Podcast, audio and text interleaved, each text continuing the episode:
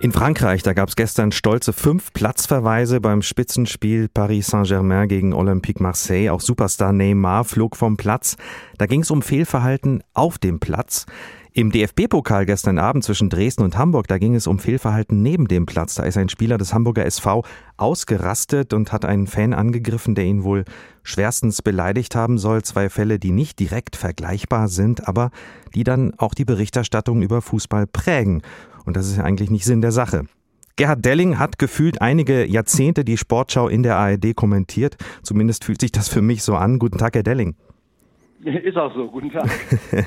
Schauen wir erstmal auf den Fall gestern in Dresden. Der Hamburger Profi Toni Leistner wird da übelst beleidigt von dem Zuschauer, springt auf die Tribüne, wird handgreiflich. Das ist nicht schön, aber ich habe mir auch die Frage gestellt, wie viel muss sich ein Fußballprofi da eigentlich gefallen lassen? Wie ging es Ihnen dabei?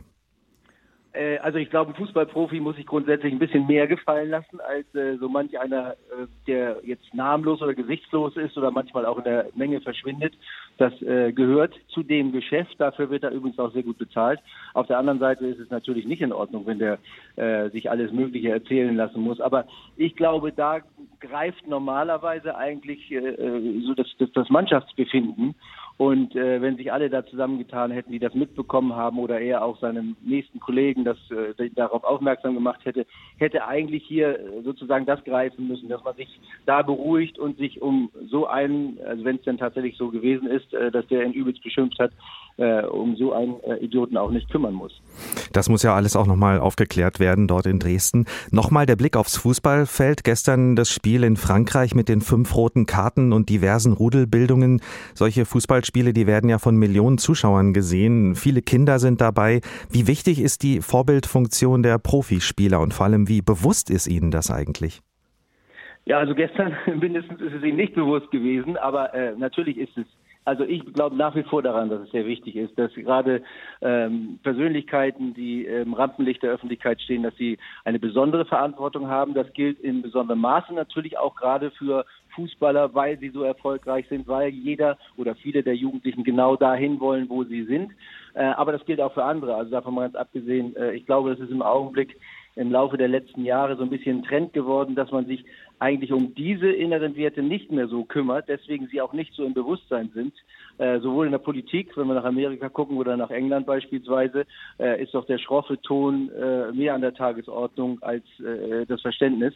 Und im Fußball ist es sicherlich ähnlich. Es ist alles dem einen Ziel untergeordnet, gewinnen zu wollen und zu müssen. Und das hat immer damit zu tun, gewinnen. Erfolgreich ist der, der reich ist heutzutage. Also es geht immer um sehr viel Geld.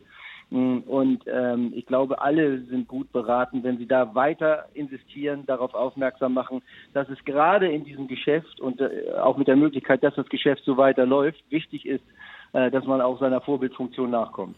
Sie beobachten den Sport und den Fußball ja seit Jahrzehnten. Beobachten Sie denn insgesamt eine Verrohung der Sitten im Fußball oder regen wir uns da über was auf, was es eigentlich schon immer gab, äh, sowohl auf den Rängen als auch auf dem Feld?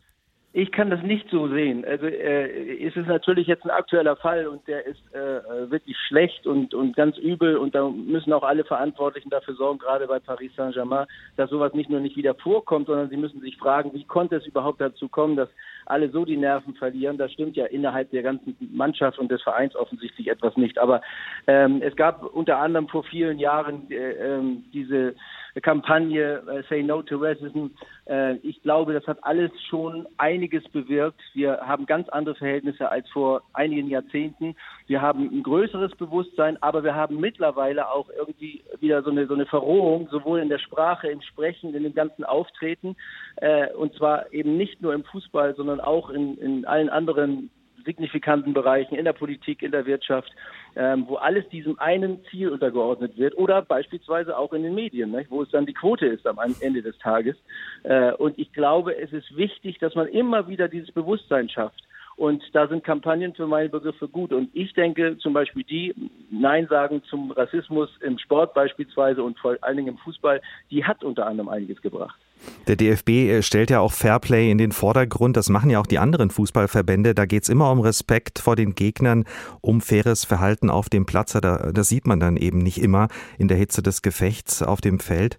Äh, wenn Sie Schiedsrichter, wenn Sie Schiedsrichter wären, Ja, bitte. Ja, nun darf man auch nicht davon ausgehen, das sind ja nun nicht auch, erstens sind es nicht alles nur Akademiker und Menschen, die äh, äh, zum, äh, zur Yoga sich irgendwie zusammenfinden. Also da, erstmal sind da ganz viele verschiedene Gesellschaftsschichten, ganz viele verschiedene äh, Menschen aus aller Herren Länder, äh, die da zusammenkommen. Und dann ist es ja nach wie vor auch ein Sport, wo man schon mal zwischendurch äh, auch ein bisschen die Nerven verlieren kann, nur nicht sollte. Und ähm, dass sowas passiert, ich also nach wie vor glaube ich, das wird es immer wieder mal geben. Äh, und das ist vielleicht hier und da auch nur allzu menschlich, aber es darf nicht fortgeführt werden. Und das Schlimmste an der Aktion von gestern bei Paris Saint-Germain finde ich eigentlich die Reaktion des nächsten Tages von Neymar. Und die darf schon von Vereinsseite her überhaupt gar nicht passieren, dass er twittert, äh, er hat nur einen Fehler gemacht, er hat den Gegner nicht ins Gesicht geschlagen. Das finde ich müsste schon eine ganz, also wirklich eine signifikante Strafe nach sich ziehen. Verbales öffentliches Nachtreten. Äh, wenn Sie Schiedsrichter wären, äh, was würden Sie sofort ändern auf dem Platz? Warum gibt es zum Beispiel keine Strafminuten im Fußball wie beim Eishockey?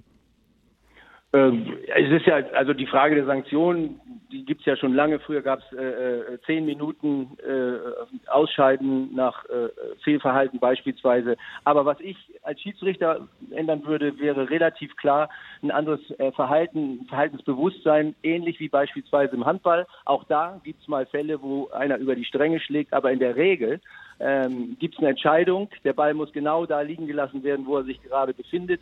Und danach richten sich alle. Und äh, das sind sozusagen die Gesetzmäßigkeiten, die für alle gelten.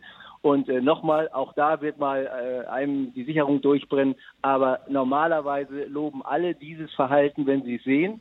Und ich frage mich bis heute immer, warum gibt es das im Fußball nicht und auch beispielsweise für die Herrschaften am Rand. Äh, denn die haben ja doch einige Möglichkeiten, darauf einzuwirken und vielleicht das eine oder andere Mütchen mal ein bisschen zu kühlen.